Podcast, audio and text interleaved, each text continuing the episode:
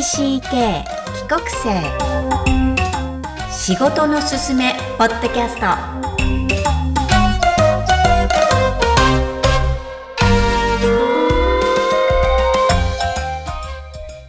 皆さんこんにちは。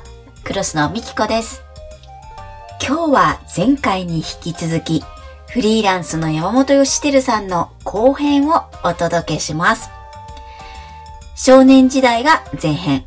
今日は、えー就職後、その後、吉輝さんのお仕事の変遷、さらには TC 経営の仕事へのアドバイスをいただきました。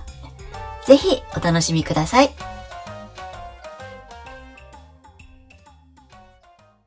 ここで就職です。このはい。番組、はい。TCK の仕事選びをフォーカスしているんですが、まず入られたのがソニー。うん。どうしてソニーだったんでしょうか？なんかね、とにかく当時ですよ。い 今はどうかわかんないですけど、当時はね、ものすごくかっこよかったんですよ。うー。うんん、ものすごく、まあ多分、あの、多分人気ランキングでも、そうです、そうです。1覚えてます。はい、同じ世代なので、そうです、そうです。すごく人気があって、で、まあとにかくかっこよく見えてて、で、さらにアメリカに住んでた頃から、あの、看板は見てたし、あまあ、ソニーはしょっちゅう目にしてたし、だからまあインターナショナルだってイメージもあり、あ、はい。もう本当ここしかないっていう感じでしたね。うーん。えっ、と、面接でもやっぱり自己表現はできましたか？でね、この面接がすごく不思議だったのは、すごくね、あの、自然にトントン拍子に行ったんですよね。で、これもすごく自分としては無理せず、素直に自分が思うものを全部出した感じですね。それこうんそ、さっきの高校の話じゃないですけど、それがきっかけなのか、そうですうんね。素直に全部自分を出して、それがだから多分、最終的にまあ受かってるんで、すごくまあ相性が良かったのかなと、いうん今となっては。素直に出したんで、うん何も調整せず、でも今回はうん、その就職活動は隠そうっていうのは一切やめたってことですね。そうですね。うーんうん、だから、すごく、うん、そうですね。素直に思ってることを言って受かったんで、うん。まあ、すごく、それも素直に、だからう嬉しかったですよね。うーん。入ってみて、ご自身が思ってたこととギャップ、それとも同じだった、どんな意味エピソードがありますか？えっ、と、そうですね。まあ、あの、これはね、あの、海外と、まあ、そうですね。海外経験されてる人はいっぱいいるんですよね。やっぱソニーは。で、海外営業ってところに配属されたんで、もうみんな英語喋れるし、みんな僕のような先輩も、うん。えっと、みんなそうだったんで、基本はね、非常に、あの、すんなり入って、うんえっうん。と、まあ、すごく楽しくやってはいつつも、はい。えっと、まあ、ちょっと素直すぎるっていうか、うんあ、の、思う、思うことを全部言うから、はい。気づくことを、こうやったらいいんじゃないかとか、こううんなんでこうしないんですかっていうのをガンガンガン言うわけですよ。うんやっぱりそうなんだ。はい、はい。入入って間もないのに、うんうんやっぱりちょっと気づくことが少し気になって、やんでこうしないんですかこうするともっといいと思いますとか、ああだこうだっていうのに対しては、しょっちゅう、あのーまだ早い。うんうん。まず、基本、基本を、まず理解してから、それから言わないと、どはいどうどういうふうにビジネスが回ってるかも知らずにね、表面的に見て、ここがダメだ、ここが、あの、こう変えろとかっていうのは、さす、さすがに早いと。うんうん。だからもう少し黙って、うんうん。まずは、あの、言われたことをやりなさいとうんう。いうんことはしょっちゅう言われましたね。あの、あの言ってたんで、いろんな。なるほど。うんあ、でも、けうんうん意見は言う新入社員、若者っていうことだったと思うんですけど。そうですうんね。で、それをね、言うなとは言わないんですよ。それうん要は、ちょっとま、ちょっと待ってくれっていう感じでしたね。うん要は基本、分かってから言いなさいと。だから、完全にダメ出しされると、またそれに抵抗してたと思うんですけど、そういうのはさすがに彼らも、帰国子女だっていうことなのか、そこはすごくオープンで、すごくそれは大事なんだけど、知らないで言う言うんじゃなくて、知ってから言った方がいいから、まあ、そうですね。だから素直に言う環境ではありました。うーん。うん。だからちょっとこう、受け止めてもらえる土壌はあるっていうのはちゃんと感じられる、まあ、ねある意味いい環境ですよねそう。でしたね。うん。それでも5年で退社されるということなんですか？そうなんですよね。これもひょんなことで、あの、社内ベンチャーに呼ばれるんですよ。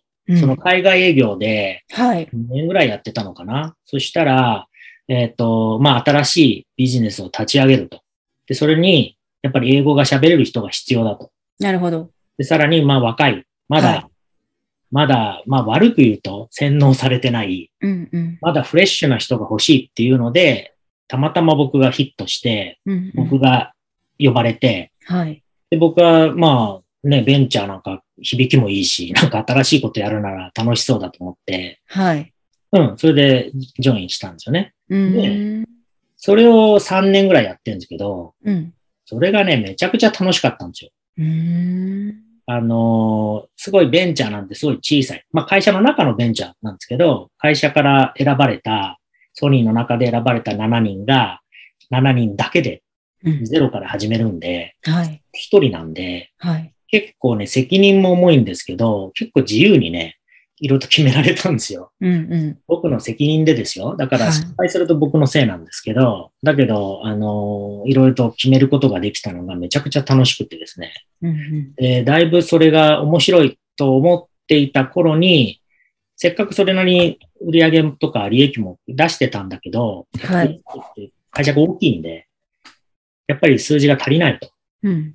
うん、っていうことで、まあ、あのソニーにとっては新しい分野だったんで、そのいい経験になったということで、ノウハウが身についたから、ちょっと閉じようと。ソニーの判断でですね、そのベンチャーって閉じるんですね。なるほど。は本社に戻るわけですよ。なるほど。で、本社に戻って、しかも僕が希望してた、えっ、と、実はソニーの中で、あの、人気の部署って3つあって、はい。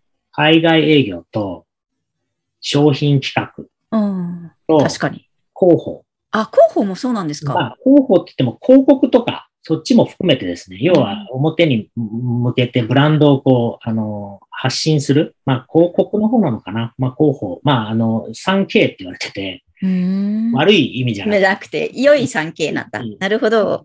3K っていうんで、海外と企画、はい。海外と企画と、その、まあ、広報だか、広報。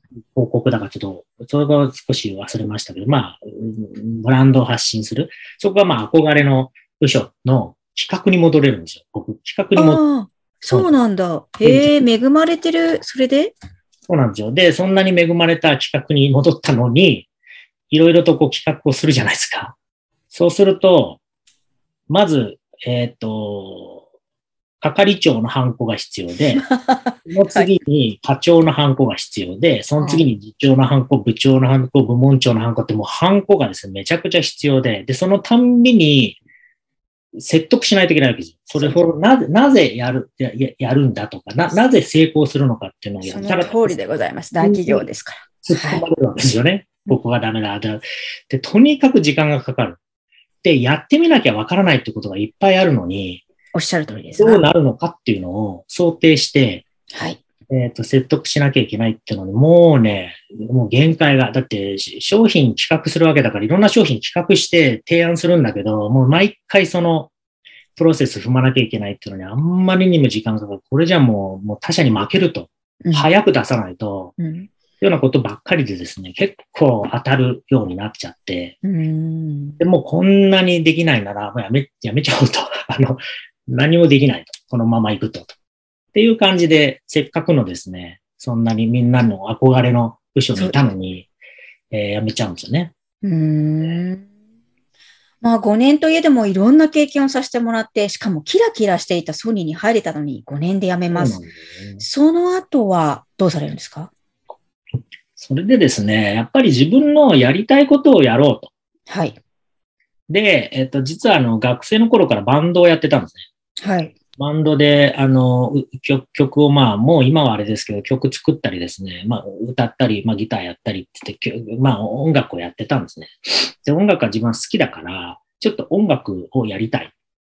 なんで、やめて、えっ、と、音楽のですね、あの、まあ、バンド、ロックバンドとか、コンサートとか、まあ、クラブとかのイベント、まあ、要はプロモーターとかですね、うそうい。った、あの、業界にですね、飛び込んで、はい。で知り合いをつてに、まず全く経験がまたないんで、それこそソニーの新新入社員と一緒でですね、まずは基本を、基本を学ぶということで、まあいろんな知り合いつてに手伝うんですね。うんで、、いろいろと経験させてもらって、どう回るのかが理解、あの、させてもらってっていうんで、そうです。音楽業界にちょっと飛び込むんですね。うん。えーで、えっ、と、それもですね、まあ2年ぐらいかな、かけて、まず日本でやってたんですけど、そこそこ、あの、できるようになって、お金もそれなりに入ってくるようになったんで、はい。英語ができると自分は。だから周りにいる、あの、東京でやってる人たちと、そこが俺は違うんだと。うんうんうん。うんここで収まるうんうんうん。人間じゃないっていう勝手な、まあ若いから、勘違いも含めてですね、調子に乗ってですね、あの、ロサンゼルスに行って起業するんですよね。うーん。そこが面白いですね。いたニューヨークではなくロサンゼルス。はい。あそうですね。ニューヨーク、最初はニューヨークだと思ったんですよね。やっぱ馴染みがあるし、と土地勘もあるんで、まあ、まあ子供の頃の土地勘ですけどね。それでも、でも違いますよね。そうです絶対違いますよ。ま、うん真新しい、全然知らないところよりは絶対なんで、ニューヨークで最初は始めたんですけどね。うんただ、あのーまあ、まあ、ニューヨークって言えば、そういったエンターテインメントは、まあ、マンハッタンになるんで、マンハッタンの中の、あのー業界っていうのが、まあ、結構、いかついっていうかですね、まあ、結構大変でですうね、ん。まあ、いわゆる、あのーまあ、マフィアとは、まあ、マフィアに結局つながるんですけどね、うんいわゆるそういうちょっとですね、えっ、と、悪い人たちがですね、そういうの。ものを回してたりするんで、その勢力争いとかにですね、ちょっと半分巻き込まれそうになって、それがまずいと。で、まあ東京にいた頃もそういったところはなくはなかったんで、まあなんとなくその肌感はあって、ちょっとこれまずいと。って言った時に、うん、知り合いから、いや、カリフォルニア、要は西の方の方がもっとオープンで、もっと爽やかだよと。うんなんか確かに天気も確かに。一年中夏だし、確かに爽やかなイメージあるし、で、さらにロックってやっぱりカリフォルニアの方があロックのイメージも強かったんで、まあ、ニューヨークよりも確かにロスかな、つってロスに行ってみたら、ーはい。やっぱりカルチャーが、まあ、まあ、ただ、あの、あれですよ、ハリウッドとか、はい。でっかい奴らと付き合うと同じです。うんまた、ちょっと、いろいろあるわけですね。うん音楽とはちょっと違うような力がちょっと働くような世界になるんで、だから、あの、ロスに行くと同時に、もう少し小さいうんうん人たちと、いや、要はインディーズですよね。インディーズの人たちと、本当のその音楽っていう、そういう変な力は置いといて、さておき、純粋に音楽を楽しむっていうことを目指して、まあだけど本当小さい、あの、レベルで、ロスで、じゃあ起業しようってんで、ちょっと始めてみたんですよね。うん。それでい、いけそうなものが、実は日本にまた帰ってきちゃう事件が起きるわけですね。これがあの、あの、9.11のあれですね。あの、事件があって、もうイベントに人が来なくなったんですよね。うん。もう一気に、まあ、全然稼げなくなって、で、もう無一文の状態になって、うんこれはまずいと。で、当時、まあ結婚もしてたんで、うん。これはちょっとサラリーマンにですね、復活しないと。うんうん一時的でもいいから、サラリーマンに復活しなきゃっていうんで、日本に帰って、で再就職っていうんで、就職活動、就活をするんですね。うんうんうんうんうんまあ昔ソニーでやってた就職活動と同じようにされたわけですね。うん、ただ、ただですね、タイミングが悪くてですね、どこも募集してないんですね。はい。タイミングがあるじゃないですか。なんかはい。中途だしね。そうはいです、しかも中途だし、で、あの、どこのサイトを見ても、まあ、基本エンターテインメントをやってきたから、エンターテインメントってつく会社をこう、舐めたんですけど、まあ、どのサイト行っても、まあ、募集は終わってますとか、現在募集しておりませんっつって、どこも募集してないんですね。うんうんうん。だけど、まあ、そういう、それでも、探さんといかんから、もう、もう一方的に、ガンガンもう、なんか代表番号あれば代表番号にファックスは送るわ。当時ですよ。うん。ファックスとか、まあメールも当然。なんかインフォとか、インフォアットにこう送ったりして すごいエネルギー。とにかくもう、どっか行かなきゃいけないっていう、もう。そうそうそう。だから問い合わはい。せっていうところに送ったりしてるんですよ。全然問い合わせでも何でもないのに、送って、まあわかんないですからね。なるほど。でもう、まあ、もう、だから50社とか、もう下手すると70社近く、もうガンガン一方的にもうひたすら送って、でもうほぼ、ほとんど返事なくて、うんで、中で3社だけ、すごかかろうじて返事くれた一つが、またソニーのすごい縁ですよね。エンターテインメントから、ちょっと興味があるって言って連絡があって、いや、本当これ運命かなと。うんソニーかと。っていう感じで、まあ、面談を、面接を受けに行って、で、そうですね。あの、ままたソニーのグループに復活するわけですね。あ、ね、はい。まあ、山本さんをお知りの方々はみんなゲーム制作のプロデューサーってことでご存知だと思うんですけど、こんなに苦労してるっていうことは多分なあ、そう。知ってる方はいらっしゃらない、ね、少ないのかなと思うんですが、50社、60社受けた矢先、ソニーコンピューターエンターテインメントに入られた。その後も、えー開発に行くわけですが、どうですか？その間に得たこと。どんなことがありますか、そうですね。また、その入った業界がゲームじゃないですか。うん、で、僕、よくまあゲームの制作にいると、やっぱりゲーマーなんじゃないかと思わそうれる。ですよね。そう思います。だけど、音楽をずっとやってきたし、子供の頃はね、よくゲーセンに行ったりしてたんで、ゲームは子供の頃はやってたんですけど、あの、もう大人になってからは全然やってないんで、やってない状態でジョインしてるんですね。うん。だから、あのなんか、何度か今ももうお話ししてるんですけど、何かね、また基本を学ぶんですよ。だからなんかね、基本を学ぶっていうことが多いんですよ。要は新しいところに行くから仕方がないんですけど、うん、まあ、ソニーもそうでしたし、その音楽業界、イベントをやるっていうのも基本。そうでしたねゲーム業界にあったらまた基本。で、基本を学ぶっていうのの重要性っていうか、あの、それはね、なんとなく身に染みてて、まずはは、とにかくおとなしくやろうと。いろいろとまず気気になることがあるわけですよ、入ると。また僕のことだから、ちょっと気になって、これ、これこう変えた方がいいんじゃないかとか、こういうことできないかっていうのを、見えちゃうんですよね。ははいい。言いたくなっちゃうんだけど、まあ、それはちょっとぐっと我慢して、まあ、知らない業界だから。でね、翻訳を任されてですね、翻訳をね、朝から晩までやらされるんですよ。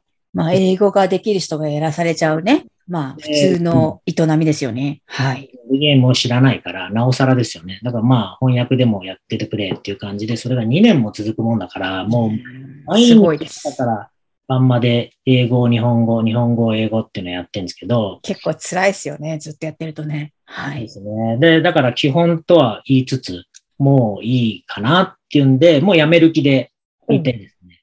で、その時に、あの、えやっぱり、あの、高校時代のあれが大きいのかもしれないですけど、とにかく素直に、はい。うん、自分の思いを、やっぱりぶつけるっていうのをやるわけですよ。なぜか。はい制作の、そのまあスタジオのトップの人に、いやーあの、まあちょっと言いづらいけど、まああの、もうちょっと限界だと。で、まああの、面談でも、あの、えー見てくれた人だったんで、多少、あの、ちょっと期待もしてくれてたんうで、ん。なるほど。うん、なんでそれも含めて、まあちょっと申し訳ないけど、ちょっと期待に応えられないと。ちょっともう限界だと。うんはい翻訳しかさせてくれないんじゃないから、それは限界で。で、そのついでに、ちょっとまあ我慢してきてた、そのいろんな鬱憤をですね、その人に、まあちょっとぶつけるわけですよ。もううんもうやめるから、まあはい嫌われても怒られても、まあやめるんだから、うんもう、もう言っちゃえと思って、うん。今まで溜まってたこと、気づいたことっていうので、まあ一番大きかったのはその、まあ外から見て、ゲームをそんなにやらない人がゲーム業界に入って気づいたことって、どれ見ても同じだとうん。ゲームが全部同じように見えたんですよ。ある意味ゲーム批判ですね。そうです、そうです。だからゲームは見た目は違いますけど、基本敵がいて、それを倒して、で、どんどん 言っちゃったみたいな。はいなってとか、なんかそれみんなそれしかやってないと。うん、それがモンスターだったり宇宙人だったり、いろいろとガババ変わるけど、やってること一緒。あの RPG にしたって弱かったのが徐々に経験を積んで強くなる。武器が強くなる。で、なんか同じことをやってると。で、2だ、3だ、4だって言って続編を作って、なんか同じことやってて、何が楽しいんですかみたいなこと言っちゃったんですよ。すごいですね。プレイステーションに向かって言っちゃってんですからね。はい。面白いと思えないと。はいで、それはもちろん、だ丁寧に言ってんですよ。申し訳ないけどさ、あの、ちょっと担当直直入に言うけども、って言ったら、やっぱりちょっとカチッと切れて、うんまあ、切れたってどうなったりはしなかったんですけど、やっぱちょっと、だってその制作のトップですからね。そうですよ批判されてるわけだから、世界のプレイステーションですからね。うんなんだと。なんだっていう感じになったんで、あこれはまずいと思って、じゃあ、じゃあ何？お前なんか、じゃあ、あの、じゃあどうしたらいいと思うんだと。はい。そうだ。ななじゃあどうすんだと。って言われたから、ちょっとじゃあ変わったことをしたいと。で、あの、ゲームって罪悪感が結構あったりもするっていうのはよくあって、まあゲームの依存症もそうだけど、ちょっとネガティブな部分が多々あると。なんかやっちゃったなと。やってる間楽しかったのに、うんあやばい、一日無駄にしちゃったとかっていうセリフよく聞いてて、せっかくゲームやったのに、うん無駄になったなっていううんマイナスの結果が出出てるから、いや逆にゲームやると得になる。はい。ためになるゲームがあってもいいんじゃないと。なんかやればやるほど、なんか学べるようなゲームがあってもいいんじゃないかと。なるほど。学べるゲームですね。そうですね。で、当時ね、任天堂もちょっとね、あのーそんな、あのーちょっと新しいジャンル始めようなんていう、ちょうどそういう時期だったんですよ。あのーなんかちょっと頭を鍛えるような、あのー脳トレみたいな。ちょっと流行ったんですよ。要はちょっとためになる。だからね、多分それも助けてくれたのかもしれないけど、ちょっとそういったためになるゲームをプレイステーションがやってもいいんじゃないかと。で、僕はまあ、帰国子女なんで、言語で遊ぶゲームはどうだと。言語で遊んでると、ちょっとずつなんか言語に少し慣れ親しむっていうか、まあ、ペラペラになるってことはないけど、それでもなんかちょっと喋れたり、ちょっと聞けたり、うんうんうんでそれも英語だけじゃなくて、韓国語とか、多言語対応なんだ。そうそう、いろんな言語とちょっと遊んでると、いろんな言語にちょっと触れられて、なんかちょっとインターナショナルな、まあ、かん、あの、かって、あの、勘違いも含めてだけど、なんか、あれ？俺もしかしてグローバルみたいな、ちょっとこう、プラスになるような、なんかそういう体験をさせるようなゲームとか、そういうのね、作った方がいいっすよって言ってみたんですよ。はい。あ、ダメだって言って、なんだそれとかって言われるかなと思って、まあ、まあ、まあ言って、それでやめりゃいいから、あ、そういうやつを作ればいいんですよつって言ってみたんですね。だからなんか、な7年分見てた、その制作だと今でも覚えてるんですけど、はっつって僕の方を見て、あ、やべえ、怒られんなと思ったら、じゃあお前やってみろっうん。通っちゃって言われて、で、いきなり制作のど真ん中にぶっ込まれるんですよ。AP っていう、アシアシスタントプロデューサーっていうた。か、すごいですね。それは懐の大きさですね、ソニーのね。これね、すごい。うんこ。れはもう今でも感謝してて、そんなことはもう僕は絶対ないと思ってて、まあ出てけじゃないけど、ああ、そうなんだ、じゃあね、みたいなことをそうですよね。異物を排除するのが、ある意味日本文化の王道なんで。なるほど。すごいですね。。言われて、うん。で、もう、またそれこそゲームを知らないから、また基本ですよね。基本を学ぶっていう。だからいろんな人に聞いて、制作の諸先輩方に、年下もそうだよね。先輩ですよね。もちろんですよね。はいだから経験のある人たちにまあ頭下げてちょっと教えてくれと。これどうやったらいいんだっていうのを。ただね、あの、面白いのは、あの、翻訳が実はね、活かされて、うんうん。翻訳を2年やってたのって、ディレクターとかプロデューサーのメールを英語にしたり、あと、海外からの反応を日本語にしたりしてたんで、それがね、すごい勉強になってたんですよ、実うは。んゲームがどういうことで困ってるかとか、どうやって作られてて、どこにその解決策があるかとかっていうのを僕は訳してるから、全部頭に入ってるんですよ。うんうんうんうんあ、こういう問題が起きるんだとか、なるほど。あこう言って解決してるんだっていうのを実は知ってるんですよね。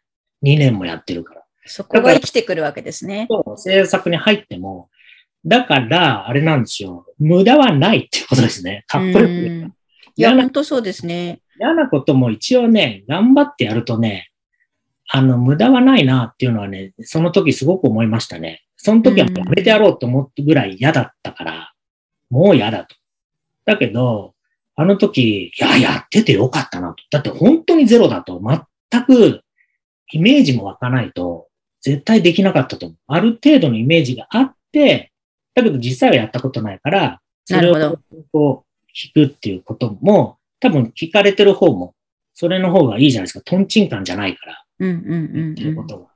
うんうん。だからね、その辺はね、すごく今でもいい経験を、あの、させてもらったなっていうのは、すごく、もう本当感謝してますね。だから今でもプレイステーションを応援してるし、うん本当頑張ってもらいたいなと。うー思いますんこんなにいい経験されたらずっとソニーにいそうなんですが、ここでまた気象転結の点が来るんですよね。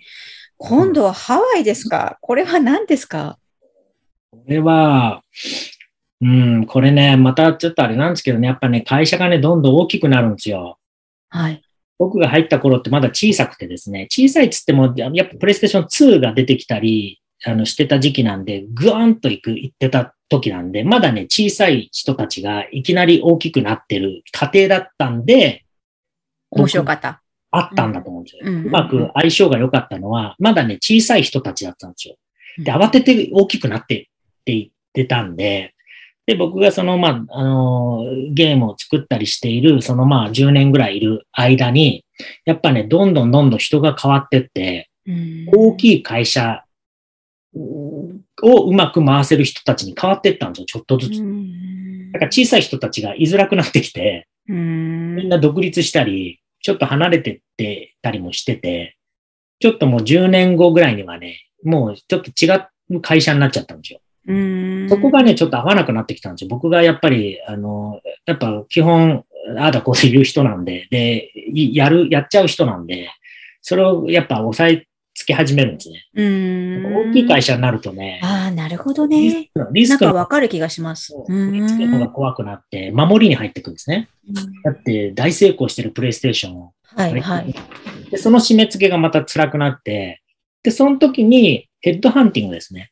で、知り合いの知り合いとかから、ちょっと面白いことやろうっていう知り合いがいいんだけど、会ってみないって言われて会ったら、そのハワイで、ちょっとチャレンジしてみたいんだっていう大金持ちが 現れ、へえ。おその人は大成功して大金持ちでハワイの、に住んでる人なんですね。日本人、日本人。あ、日本人なんですね。はい。日本人でハワイで成功して、えっ、と、ハワイに住まれている人が、友達つてに、まあ、僕に会ってくれて、で、夢を語ったんですよ。こういうことを俺はハワイでやりたいっつって。でそれがめちゃくちゃ面白そうで、うん。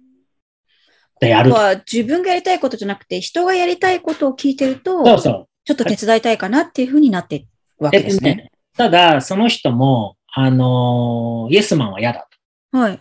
あで、最初に言ってきて、で、一緒に作りたいと。だから、うん言われることをやるっていう人ではなく、もう、どう面白くするか、どう楽しくするかっていうのを提案してくれと。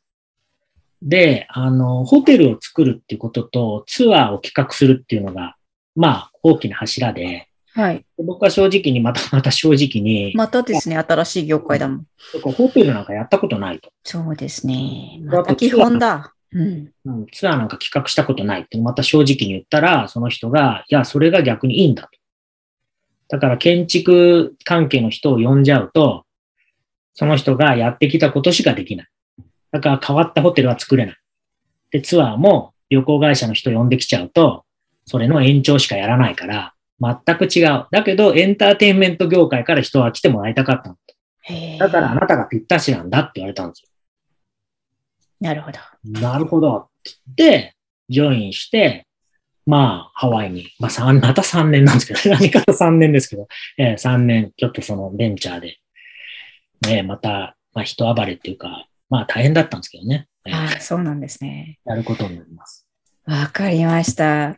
まあ、この数々の変遷、今数えるだけでも大きな柱、ソニー、ロス、またソニーコンピューターエンターテインメント、ホテル、4つあるんですが、うんこれを変遷を得てきて、吉輝さんの中で、なんだろうな、TCK にとって、もしくは自分が TCK として、えー、一番向いていた、もしくは良かった。まあ、すべてなんか繋がってるんですけど、全部良かったんだと思うんですが、やっぱりここは TCK に向いてるなってことがあれば教えてください。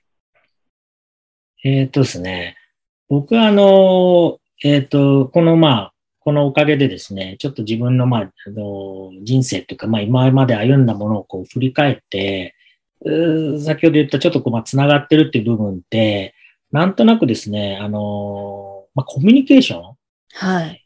をすごく意識してるのかなと。で、うんコミュニケーション通して、なんかこう、人が喜んだり、楽しんでくれることを、なんかこう、喜びっていうか、そう、そういうことがなんかしたいのかなと。自分っていうのは。自分何何がしたい人なんだろうっていうのは、そうですよね。自問自答を常にしていて、で、まあ、あの、その都度都度、まあ、考えてたことは、まあ、ちょっと違ったり、あの、あれ悩んだりはしてたんですけど、今振り返ると、基本その共通してる部分っていうのは、まあ、えっ、と、まあ、ソニーでの、まあ、あの、あれですね、まあ、ベンチャーもそうですけど、あの、まあ、それ買い物のベンチャーなんですね。買い物をする、サイトをする、あの、ベンチャーだったんですけど、買い物にしても、その後のその音楽にしても、ゲームにしても、ハワイのまあホテル旅行にしても、基本人間と、えっ、と、出会ったり、旅行なんかそうですよね。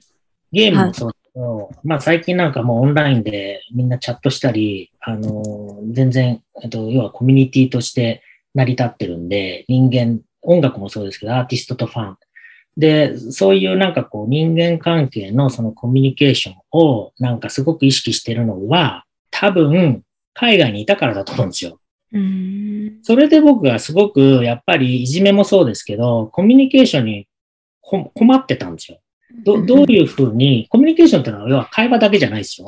あの人との付き合い方っていう意味ですごくね、あの悩んだし、苦労したんで、さっきまあ説明したその日本、アメリカに行ってもうまくいかない。日本に行ってもうまくいかない。どうやってコミュニケーション？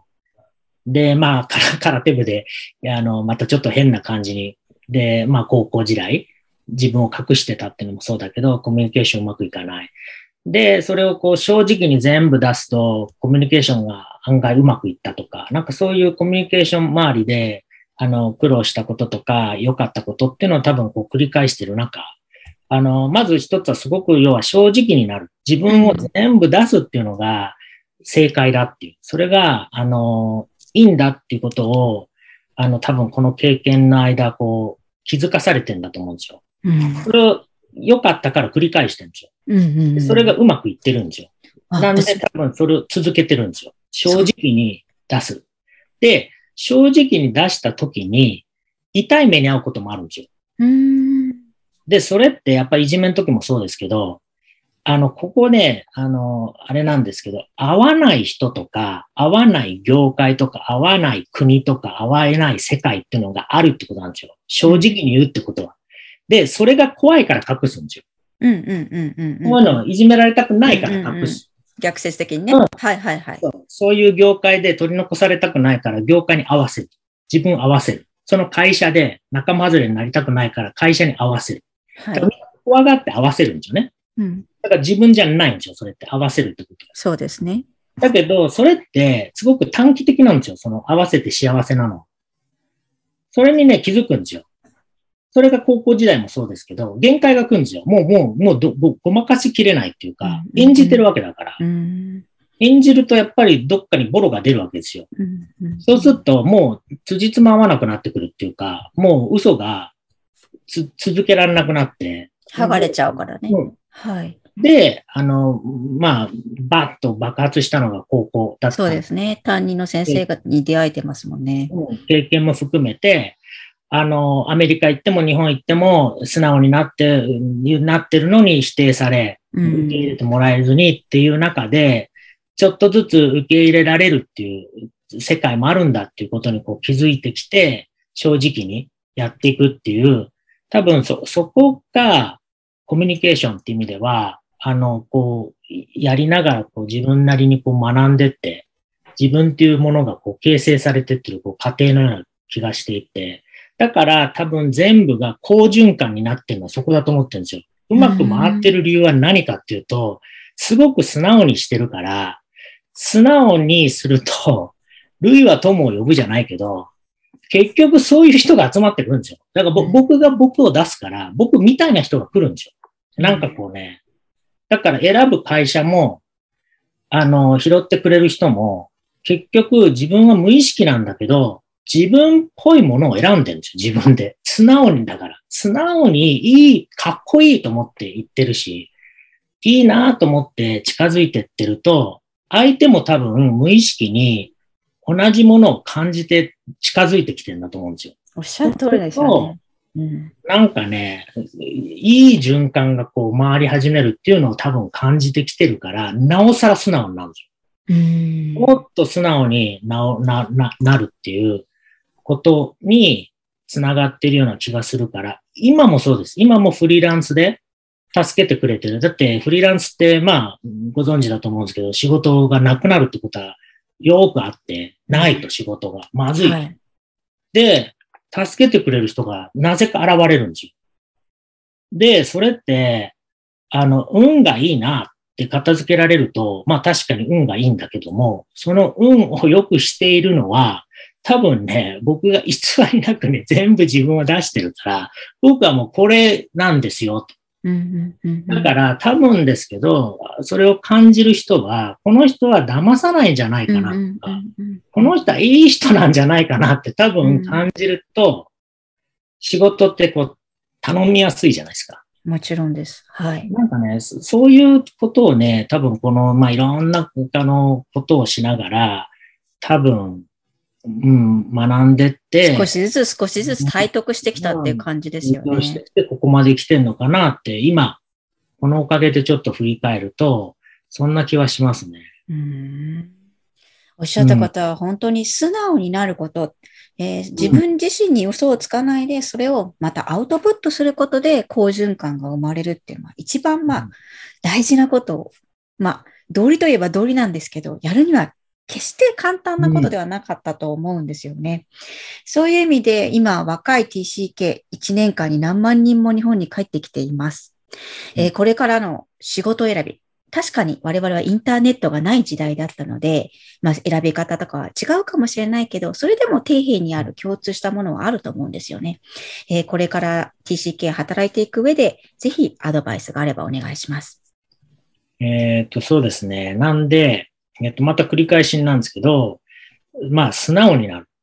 えっ、と、やりたいこととか、嫌だなっていうこととか、あの、こういうのが好きなんだとかっていうのを素直に、素直に出す。で、素直に出した結果、すべてがいいわけじゃないんですよ。悪いことがあるっていうことも知っておかないと、これは仕方がない。それはあの、だって、あの、やっぱ考え方が違う人とか、価値観が違う人とか、あの、やっぱり素直じゃない人も当然います。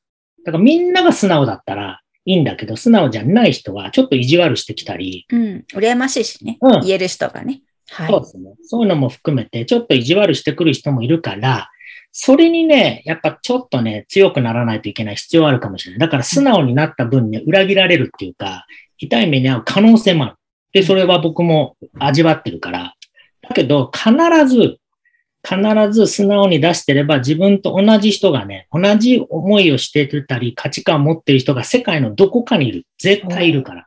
で、それが日本じゃないかもしれない。日本じゃなければ、日本から出ればいいんですよ。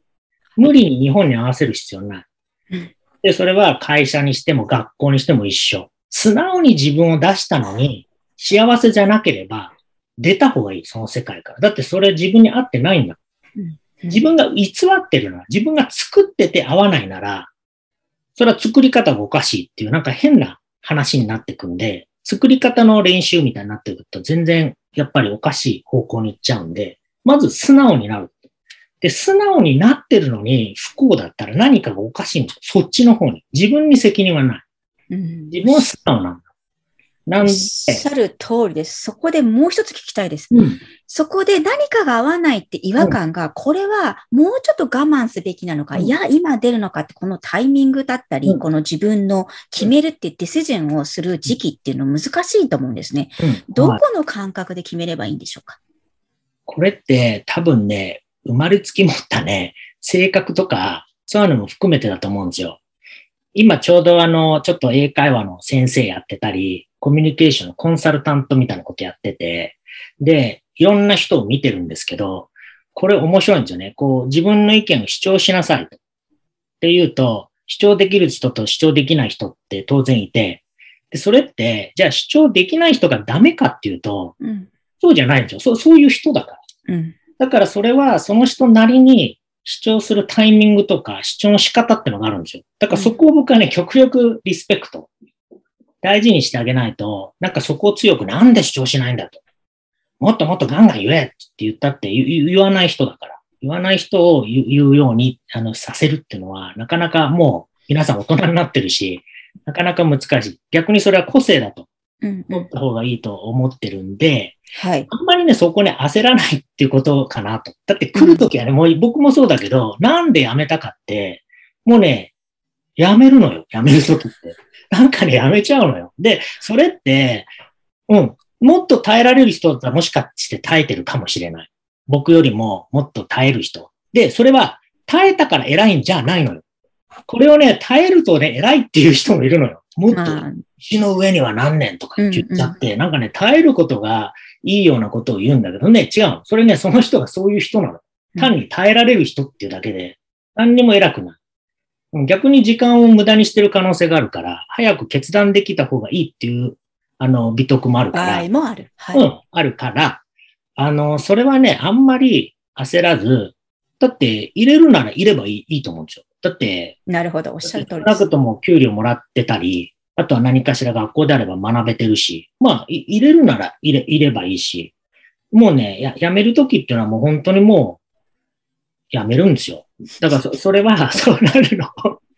まあ、それも素直ですよね。うん素直にわかりました。じゃあそこそんなに不安があることはないってことですね。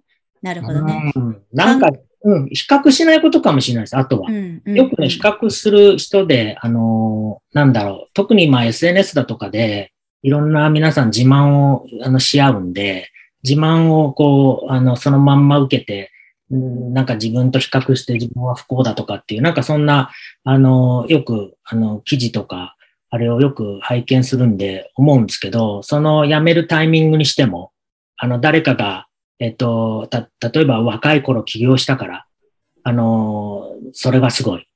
えーもう自分は、わかります、わかります。年を取ってるから、あもうできないとか、なんかね、こう、なんかね、人と比較して、あの、あの人は辞めたからすごいとか、あの、あの人はずっといるからすごいとか逆を言えばですよ。うんうんあの多分ね、比較もね、しない。うん。うん。比較もしないでね、素直にね、自分がね、入れるなら入ればいいし、嫌だと思ったらね、人と比較しない。であの、やめればいいって、なんかね、そこもね、ほんと素直に、うん、なわかりるました。アドバイスになっちゃうのかな。はい。ベースは素直にいること、そして焦らない、人と比較しない。まあ、三原則をいただいたような気がしますが。はい。はい。はい。では、吉輝さんには最後の質問をさせてください。はい。元 TCK として、これから日本社会で成してあげたいことは何ですか？うん。今ですね、実はちょっと、その、フリーランスでやってるのはもちろん、い生きていく、食べていくために、あの、仕事としてやっているっていうのも一方であるんですけど、あんまりそのとは関係なくですね、本当にやりたいことっていうのを、実は温めていて、うん。今の僕の集大成みたいなものを、今一生懸命ちょっとした形にこうしようとしているんですけど。それって、あの、多分コミュニケーションのはい。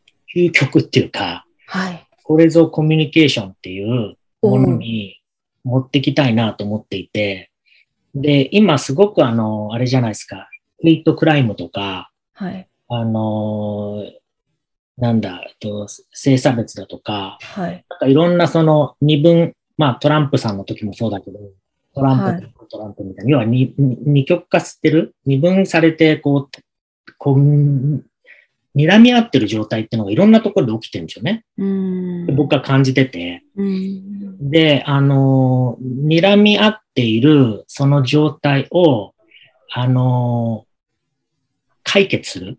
うん。まあ簡単に言うと、結局みんな、あの、に人間なんで、あの、対立してても、あ相手の立場に立つと、意外とち違った景色が見えて、あ、あなんでそう言ってんのかって、反対の人でも、意外と、あの、理解できる。うん、っていうのも含めて、はい。で俺ね、日本人が得意だと思ってるんですよ。ああ、そうなんですか。新しい。そうなんだ。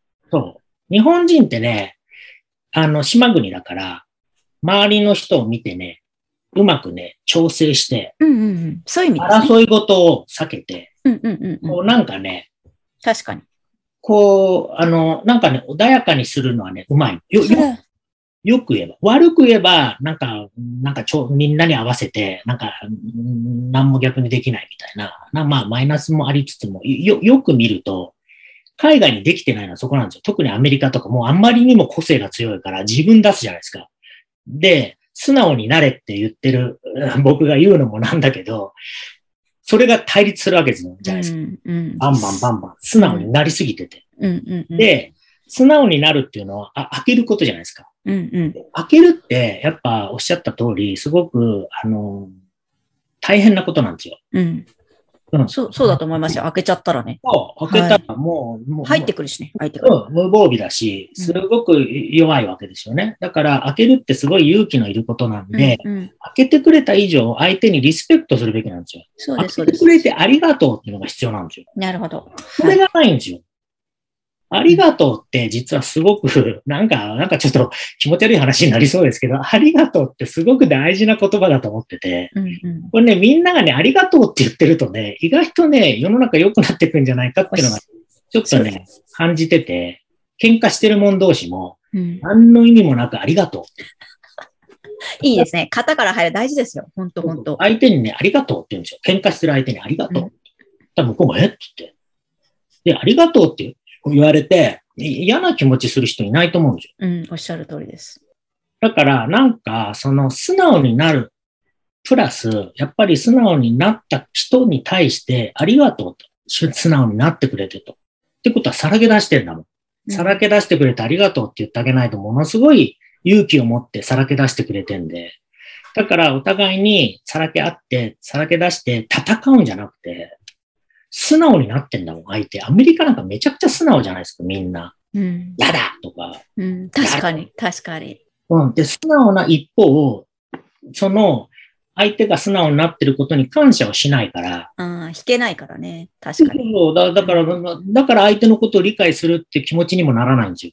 うん、なんかね、そこに、なんかね、日本人がね、なんかできることってのがなんとなくあると思ってて、うん、あの、昔はなんか、ね、あの、それこそ、えー車だとか、テレビだとか、いろんなものを輸出してた。日本ってのはそういうのが、テクノロジーが得意だと。って言われてて、で、IT がいまいち、世界的にはちょっと弱くなってっていう、そういう流れの中で、次何日本が来るかっていうと、多分ね、そういうね、せ精神、精神というか、その気持ちなんかね、うん日本が持ってる、例えば思いやりとか、うん、思いやりとか、なんか、もうそういうマインドセットですね。そうそう。なんかね、そういうところのそのコミュニケーションが、なんか日本人特に持ってる何かが、えーうまくこう世界を良くしていってるといいなと。なんかそのね、架け橋っていうか、うん、なんかそんなことができるといいななんて。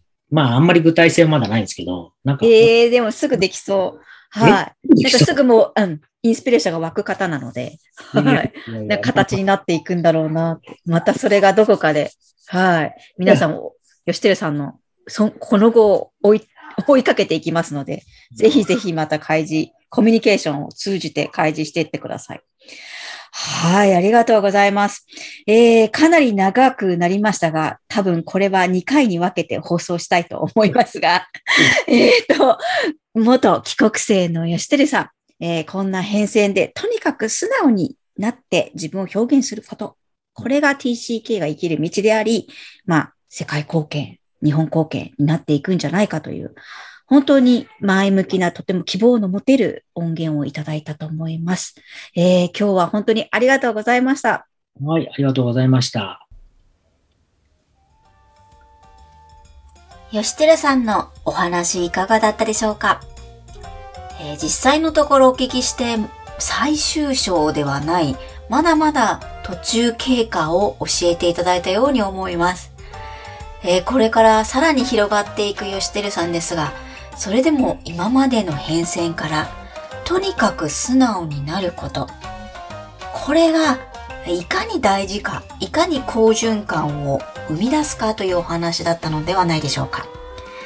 さらに最後とても強調されていたことが私にはヒットしています。素直に出すことは大事なんだけども、すべてがうまくいくわけではないということを知っておくこと。これは非常に強力なアドバイスですね。えー、ダメで、こう、思いが届かないことがあるっていうことを、いつも理解しながらチャレンジすること、えーそれを繰り返しされてきたのが吉輝さんなんだなと思いました。私自身がそれができなかったタイプなので、えーとってもヒットします。皆さんも素直に出すことが非常に好循環でパワフルであることは間違いないんだけども、失敗もあり、成功する時もあり、それが全て大事なんだということだと思います。ぜひ、吉輝さんの話参考にしていただければ嬉しいです。この番組は TCK 帰国生の就職や仕事を選ぶ際のヒント集としてお送りしています。元 TCK 経営者、社会人10年以上の先輩に日本における仕事の選び方や思いをご紹介していきます。配信者自らの TCK 経験に端を発し、次世代 TCK が自分にふさわしい場所とやりがいのある仕事を見つける一助になることを願ってお届けしていきます。次回の TCK 帰国生仕事のすすめポッドキャスト。お楽しみに。